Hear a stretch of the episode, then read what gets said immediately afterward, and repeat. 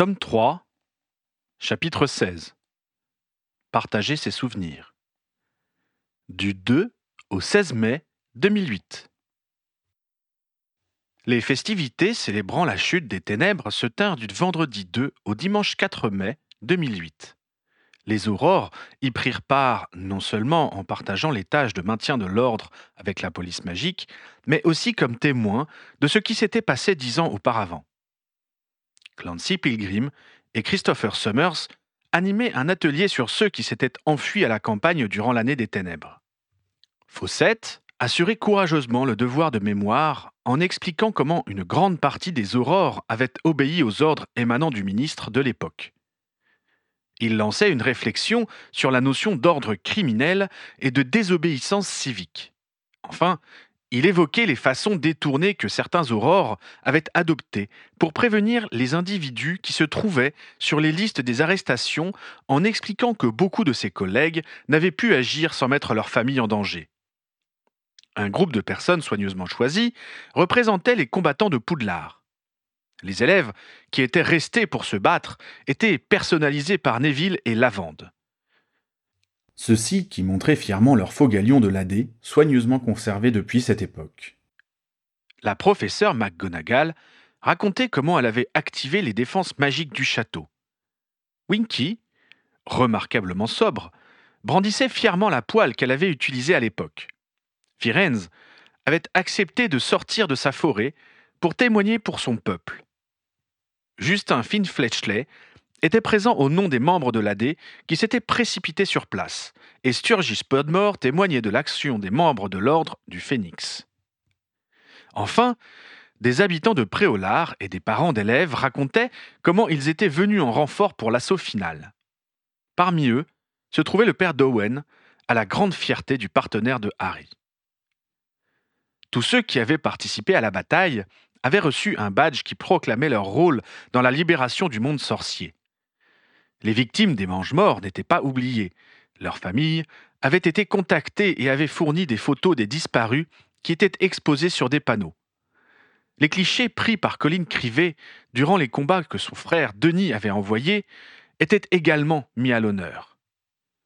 Des pavillons avaient été montés pour abriter les pensines permettant aux visiteurs de voir les souvenirs préalablement transmis. Plus loin, on avait disposé des réceptacles pour qu'ils puissent y déposer les leurs. Ils seraient validés avant d'être rendus publics ultérieurement. Sous un chapiteau se tenaient Harry et ses deux meilleurs amis. Ils devaient s'y trouver en permanence pour que chaque visiteur ait une chance de les voir et de leur serrer la main. Ron s'était inquiété pour Hermione, enceinte de sept mois et demi, mais celle-ci lui avait assuré qu'elle pourrait tenir le coup. Les trois héros avaient mis au point le récit de leur épopée, de façon à rester le plus près possible de la vérité, sans révéler l'existence des Horcruxes. Ils avaient décidé d'expliquer que le mage noir avait créé des objets pour augmenter son pouvoir. Ils narreraient qu'ils les avaient recherchés les mois durant lesquels ils avaient disparu. Cela justifierait leur incursion au ministère, leur intrusion à la banque des gobelins et, enfin, leur retour à Poudlard.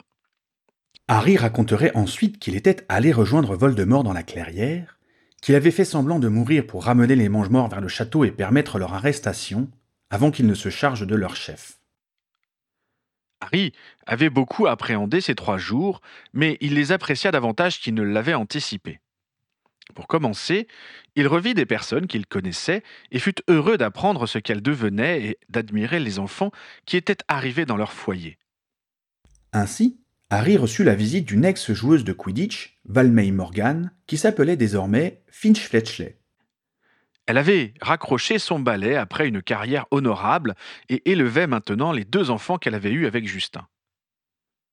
Je suis content de vous revoir, lui assura Harry en saluant la petite famille. Justin vous a transmis notre invitation à dîner Bien sûr, répondit Valmey. J'ai hâte de retrouver Ginny. Je ne comprends pas comment on a fait pour se perdre de vue aussi vite. Vous avez été bien occupés toutes les deux, lui rappela-t-il en dévisageant les deux bambins qui l'accompagnaient. Oui, mais c'est dommage quand même, soupira la jeune femme. Il faut essayer de renouer plus durablement nos liens. Je suis certain que c'est ce dont Ginny a l'intention, affirma l'Aurore. Il eut ensuite la surprise de voir arriver Audrey Giordano, venue avec sa sœur et son beau-frère. Emma et Stanley Gumboyle furent ravis d'être présentés aux survivants. Harry n'avait pas tellement vu Audrey ces derniers mois, et il n'avait donc aucune information sur les relations que la jeune femme entretenait, ou non, avec Percy. L'intéressé se faisait de plus en plus absent au terrier le dimanche, au grand déplaisir de sa mère. Selon Ginny, c'était le signe qu'il se passait quelque chose dans sa vie sentimentale. Elle avait même affirmé trouver son frère moins grave qu'auparavant. Harry pensait que cela ne regardait personne d'autre que les intéressés, mais se gardait cependant bien de contredire sa femme, ne serait-ce que par égard pour ses huit mois de grossesse. Ils laissèrent la place à Neville, qui s'était échappé de son stand pour dire rapidement bonjour à ses amis. Tu me signes un autographe? quémanda Ron en lui faisant un clin d'œil. Ne m'en parle pas, je ne sens plus mon poignet droit. Qu'est-ce que les gens vont en faire? Je me le demande s'exclama-t-il à voix basse pour ne pas être entendu de ceux qui attendaient leur tour pour serrer la main des héros. Le ressortir pour montrer qu'ils y étaient et faire bailler d'ennui leurs petits-enfants répondit Ron sur le même ton. Pierre Bel-Éclair n'avait pas voulu rater la fête. Janice, étant de service, c'est en compagnie d'Andromeda et de Teddy qu'il vint visiter la tente où se trouvait Harry. Quel monde fit-il remarquer. Je suppose qu'il y en avait beaucoup moins le fameux jour. Heureusement, on se serait marché sur les pieds, répondit Harry. Déjà que c'était la confusion entre les cris et les sorts qui volaient de tous côtés. Deux heures plus tard, une autre ancienne collègue de Ginny lui fonçait dessus. Salut Harry lui fit Gwennock Jones en lui tapant dans le dos. La vie est belle? Ça pourrait être pire, convint Harry. Et toi? Ça te plaît toujours d'écrire pour Ballet Magazine? Selon Ginny, l'ex-batteuse avait la dent dure contre ceux qui avaient été ses adversaires, et ses jugements acides n'étaient pas passés inaperçus. Cependant, ces descriptions étaient justifiées sur le fond, il était donc impossible de taxer la chroniqueuse de malveillance ou de partialité. Ouais, c'est sympa de démonter la façon dont les autres jouent, affirma l'incorrigible galloise. C'est dingue, ces petits nouveaux qui rentrent dans les équipes et qui croient tout inventer. C'est pareil avec les aspirants Aurore, lui assira-t-il en riant. Entre deux interlocuteurs, Harry aperçut Mondingus Fletcher. Il lui sembla que l'escroc se servait discrètement sur les tables qui vendaient des rafraîchissements et des souvenirs, mais il ne dit rien. C'était un jour de fête, et Mondingus, dix ans auparavant, en avait fait davantage que beaucoup d'autres pour que cette célébration puisse avoir lieu. Harry salua aussi des personnes dont il avait fait connaissance au cours de ses enquêtes, comme Megan Wiggleswade, qu'il avait libérée de son kidnappeur il y avait déjà trois ans, ou l'épouse de Devlin Whitehorn, le fabricant de balais qui avait trouvé la mort dans son atelier quatre années plus tôt. Celle-ci était toujours trésorière de la guilde de l'artisanat magique. Plus tard, la devineresse Dion Pennyfold vint à lui. Comme c'est étrange de me retrouver ici après toutes ces années, reconnut-elle. Cela fait bien quinze ans que j'ai eu mes aspics. Vos rêves ne vous y ramènent pas? plaisanta Harry. Pas dernièrement. Mais dans un sens, je préfère. C'est abominable de voir ce qui peut arriver de mauvais à un enfant. Par contre, j'ai eu de jolies visions vous concernant. Oh, eh bien tant mieux. Mais je crois que je préfère que cela reste une surprise. Vous avez raison. Il faut savoir vivre dans le présent, l'approuva-t-elle. Harry ouvrit de grands yeux en voyant arriver Dudley avec Sarah, qui tenait contre elle leur fils Marcus, âgé de quatre semaines. En vadrouille dans le monde sorcier s'étonna Harry en serrant la main de son cousin. Il avait lu que les sorts repousse moldus seraient levés pour permettre aux conjoints non sorciers de se joindre à la fête, mais il n'avait pas pensé à inviter Dudley. Il paraît que c'est un événement historique, sourit le moldu. Sarah m'a affirmé qu'on ne pouvait pas rater ça. Ça aurait été dommage, convint Harry en saluant sa cousine par alliance et en se penchant pour mieux voir le bébé qui faisait une petite sieste. Ça m'intéressait aussi de me rendre compte de l'endroit où tu as été envoyé pour faire tes études, ajouta Dudley. Je crois que des visites du château sont organisées, lui indiqua Harry. Oui, nous avons pris des billets, lui apprit Sarah. J'ai hâte de lui montrer ma salle commune. Je ne suis jamais allé dans celle des Poufsouffles, réalisa Harry. Vous direz bonjour à la grosse dame pour moi Les professeurs et les élèves de septième année patrouillaient dans la foule pour vérifier que tout se passait bien et donner des renseignements sur l'emplacement des diverses activités. Des elfes, dont un grand nombre arboraient le badge attestant qu'ils avaient participé à la bataille, passaient également parmi l'assistance pour offrir des rafraîchissements gratuits et des bonbons aux enfants. D'autres elfes étaient là en visiteurs. Harry vit se promener son employé Miffy en compagnie de son mari le fringant Kraki. Quelques centaures se hasardèrent à sortir de la forêt, mais ils restèrent à l'écart de la foule, se contentant d'observer de loin. Par contre, Harry ne vit aucun gobelin. Il semblait que les relations entre les sorciers et leurs banquiers n'étaient pas assez détendues pour que ces créatures se sentent les bienvenues. Lors de l'une de ces rares pauses, Harry s'approcha du capitaine Thruston, qui surveillait l'assistance. Tout se passe bien? demanda Harry. Oui, tout est calme. Quand est votre jour de repos? Ce sera dimanche.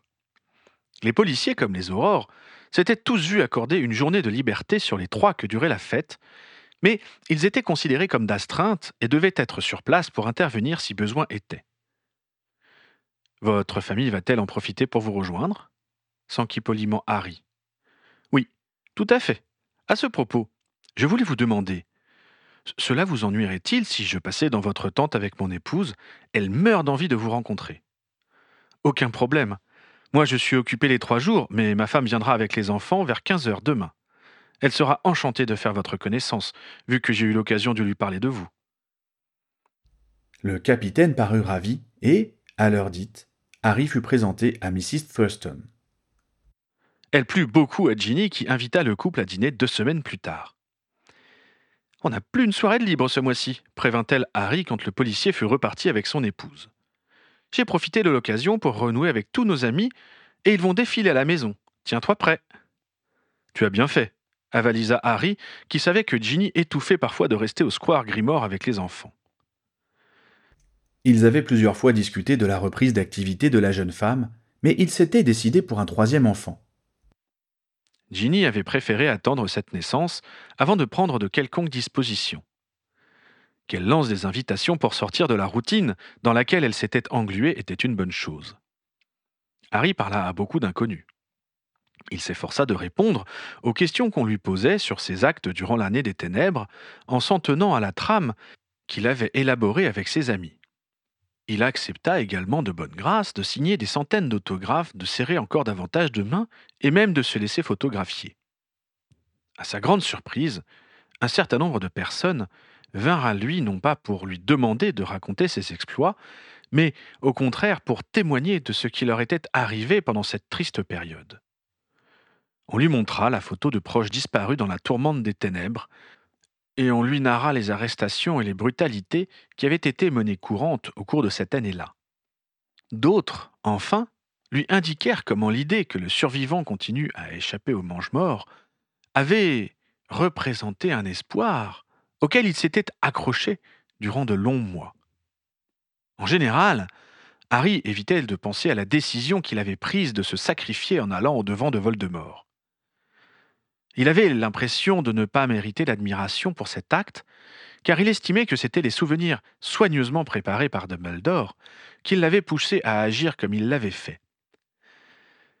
Mais les récits que lui firent ses interlocuteurs ravivèrent sa mémoire et l'indignation qu'il avait éprouvée à l'époque en étant témoin des exactions de ceux qui œuvraient pour le compte du mage noir.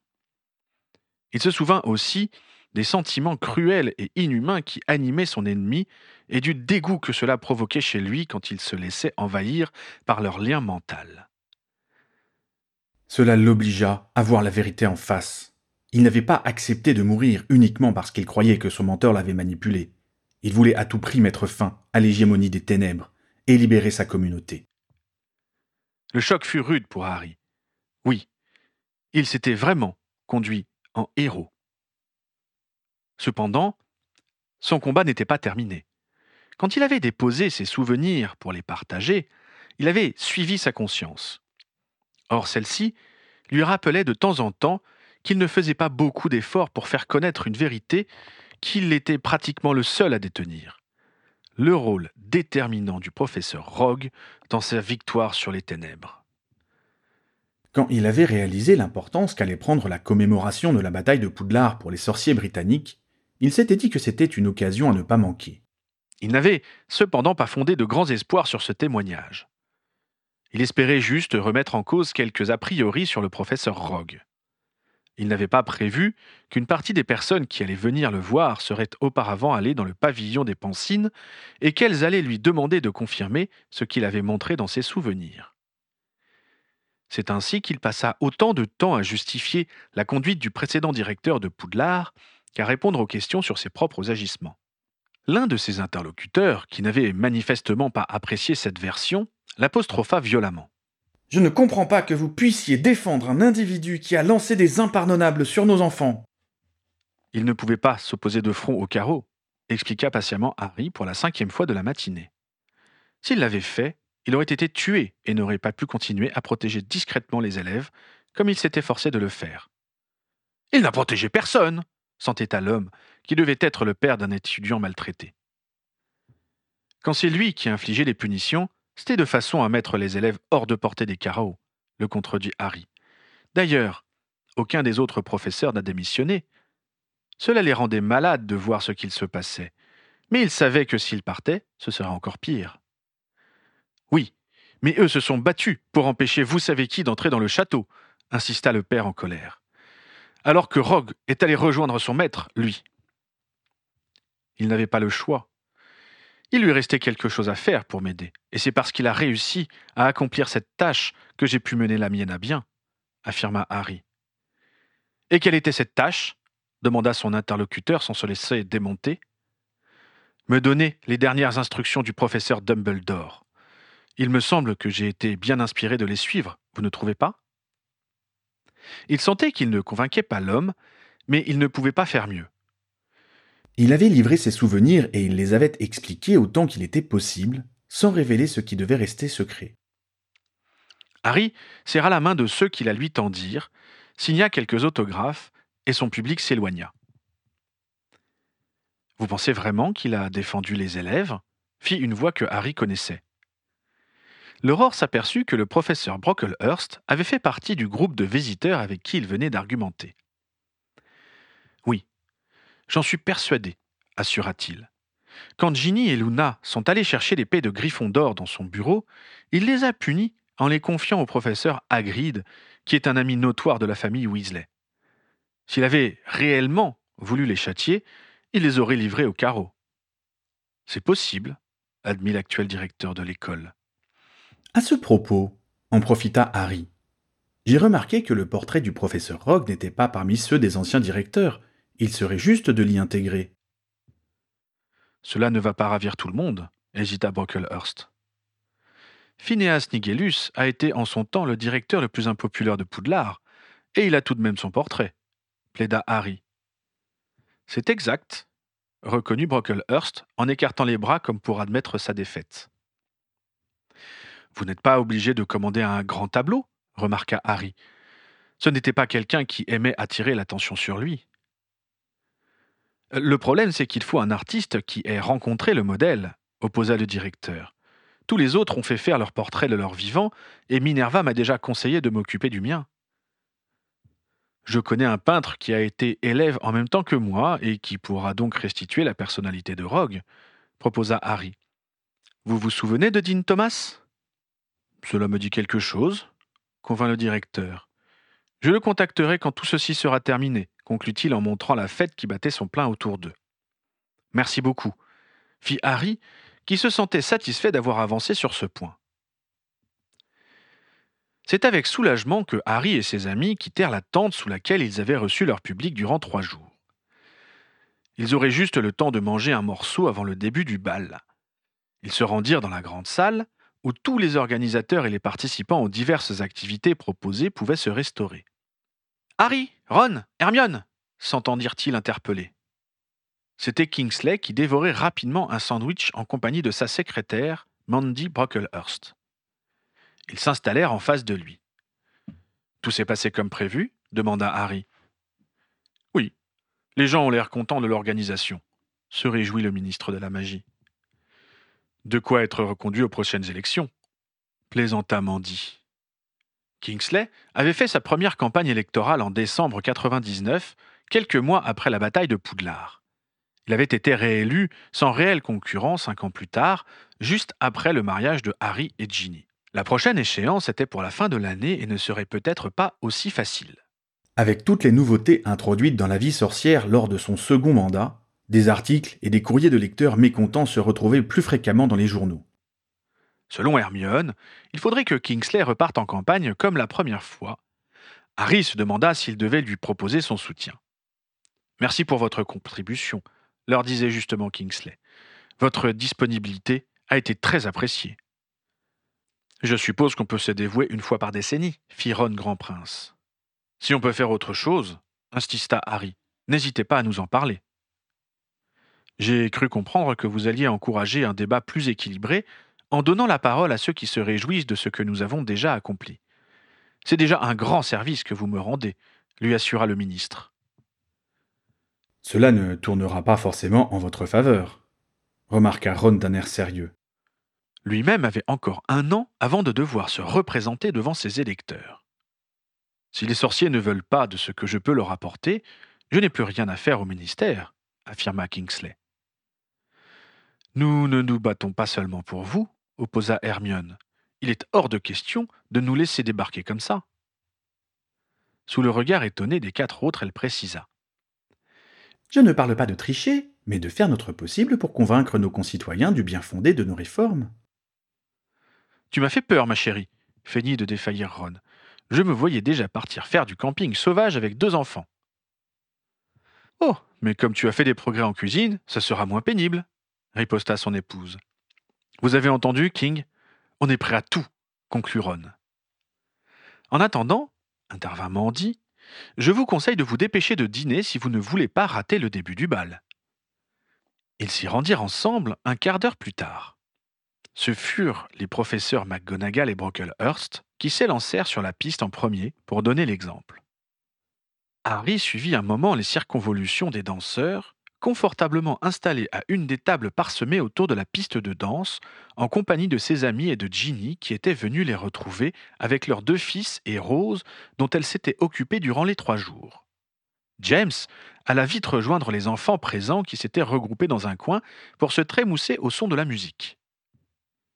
Tu devrais aller danser, mon chéri, conseilla Ginny. Tout le monde va croire que tu fais la tête, sinon. Toi aussi, Ron, renchérit Hermione impitoyable. Tu veux essayer? Proposa Harry à son épouse. Je ne préfère pas. J'ai peur d'être bousculé dans la foule, répondit-elle en regardant son ventre avec résignation. Hermione déclina également l'invitation et les deux amis durent se chercher une cavalière. Ron offrit une danse à Madame Rosemerta et Harry jeta son dévolu sur Andromeda, puis continua avec toutes les femmes de la famille, ses amis de Poudlard, ses anciennes professeurs et ses collègues féminines. Ayant très chaud, il alla se réhydrater au bar qui était gratuit. Ce qu'il avait pris pour un simple jus de fruits s'avéra être légèrement alcoolisé. Au bout de plusieurs passages, il perdit quelques inhibitions et s'enhardit à inviter des cavalières qu'il connaissait moins. Penelope Doclair Meadows, Mrs. Ruston, Hélène Turpin, la traductrice du ministère, Mrs. Pritchard, qu'il était allé chercher auprès de son mari installé à une table, les joueuses de l'équipe de Ginny, les épouses et petites amies de ses connaissances masculines. À minuit, le spectacle pyrotechnique venant de la boutique de Ron et George illumina le ciel. Ce fut un déluge de lumière, de formes féeriques, d'histoires courtes et amusantes racontées sous forme de croquis, de plaisanteries écrites par des cierges sur la voûte céleste. Considérant que les activités proposées durant les trois jours avaient suffisamment rappelé les événements passés, les frères Weasley avait opté pour le pur divertissement. Au rire et aux cris de joie autour de lui, Harry jugea que c'était un choix judicieux. Les danses reprirent ensuite de plus belle. Vers deux heures du matin, dans la bonne humeur générale, Harry se mit à danser avec les cavalières se trouvant près de lui au moment où l'orchestre entonnait une nouvelle mélodie. Il avait croisé certaines d'entre elles sous le chapiteau où il avait stationné durant les derniers jours, mais d'autres lui étaient complètement inconnues. À sa grande surprise, il apprécia énormément ces rencontres informelles. Entre le punch du buffet et la musique entraînante, il n'y avait pas de place pour la timidité ou l'embarras qui caractérisait souvent ses contacts avec les personnes qui ne faisaient pas partie de ses familiers. Chacun était là pour passer un bon moment, et la circonspection habituelle entre deux inconnus semblait être complètement abolie. Vers trois heures du matin, la musique se fit langoureuse, et Harry considéra qu'il était temps d'être plus prudent dans le choix de ses danseuses. Ginny et Hermione avaient disparu depuis un bon moment avec les enfants. Il repéra Arthur et Molly qui, enlacés, semblaient être seuls au monde.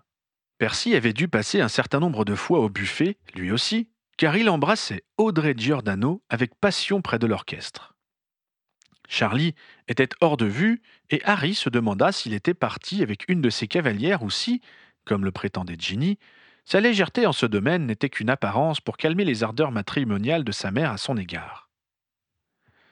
Luna, au centre de la piste, se trémoussait sur un rythme qui ne paraissait avoir aucun rapport avec la musique.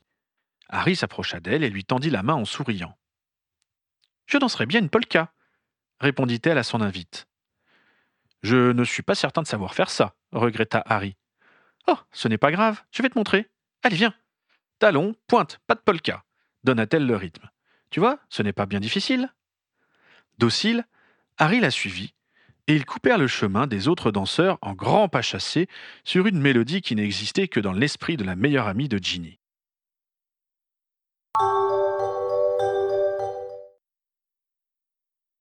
Les jours suivants, cette commémoration fut au centre de toutes les conversations. La plupart des sorciers y avaient fait au moins une apparition et, dans l'ensemble, ils étaient satisfaits de la façon dont cela s'était déroulé. Harry était conscient qu'il y avait une part politique dans ces louanges. C'était une manière pour les sorciers de prouver leur opposition au gouvernement des ténèbres. Pour certains, c'était légitime, mais pour d'autres, c'était pour laisser entendre qu'ils avaient résisté alors qu'il n'en était rien, voire de faire oublier qu'ils avaient eu une indulgence coupable pour le régime de l'époque.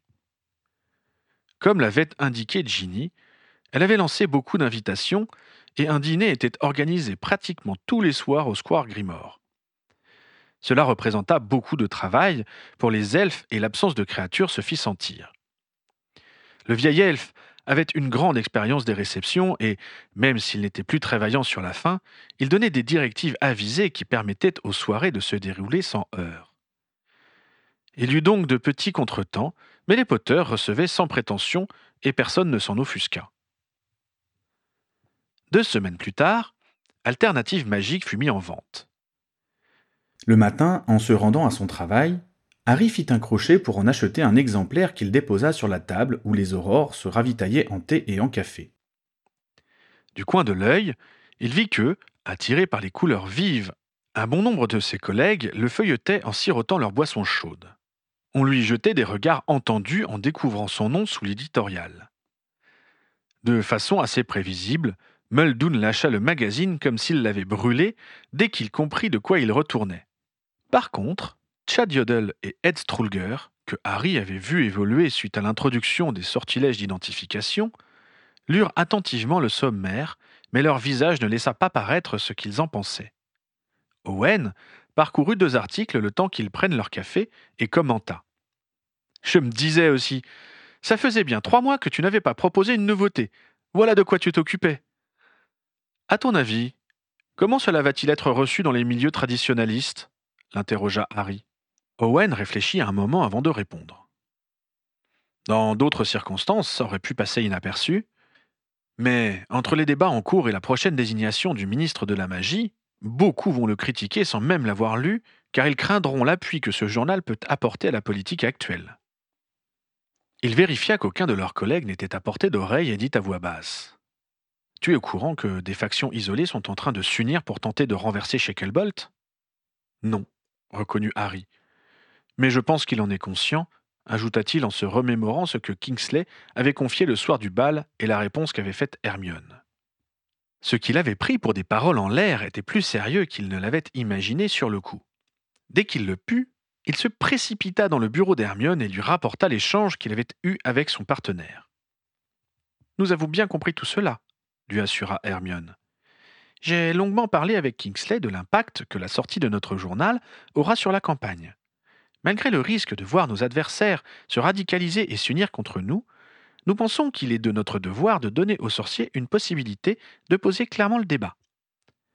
Quel monde magique pour demain? Comment nous adapter aux techniques moldues qui rendent la loi du secret de plus en plus difficile à appliquer?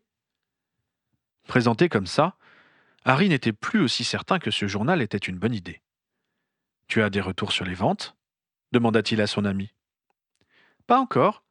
Il faut attendre quelques jours avant de savoir si les gens achètent ou non. Je pense qu'on va sûrement passer par hasard chez Padma et Lee le week-end prochain pour en parler.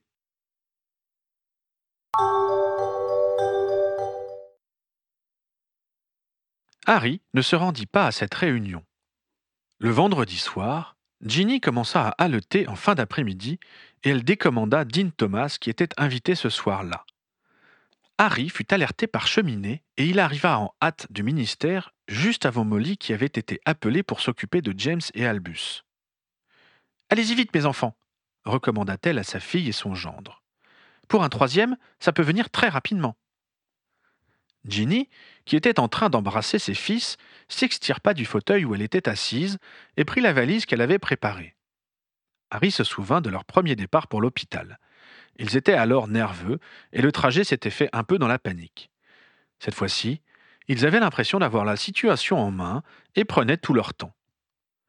À bientôt, les garçons, fit Harry. Je reviens vous voir dès que le bébé sera arrivé. Tu nous l'amèneras? demanda James.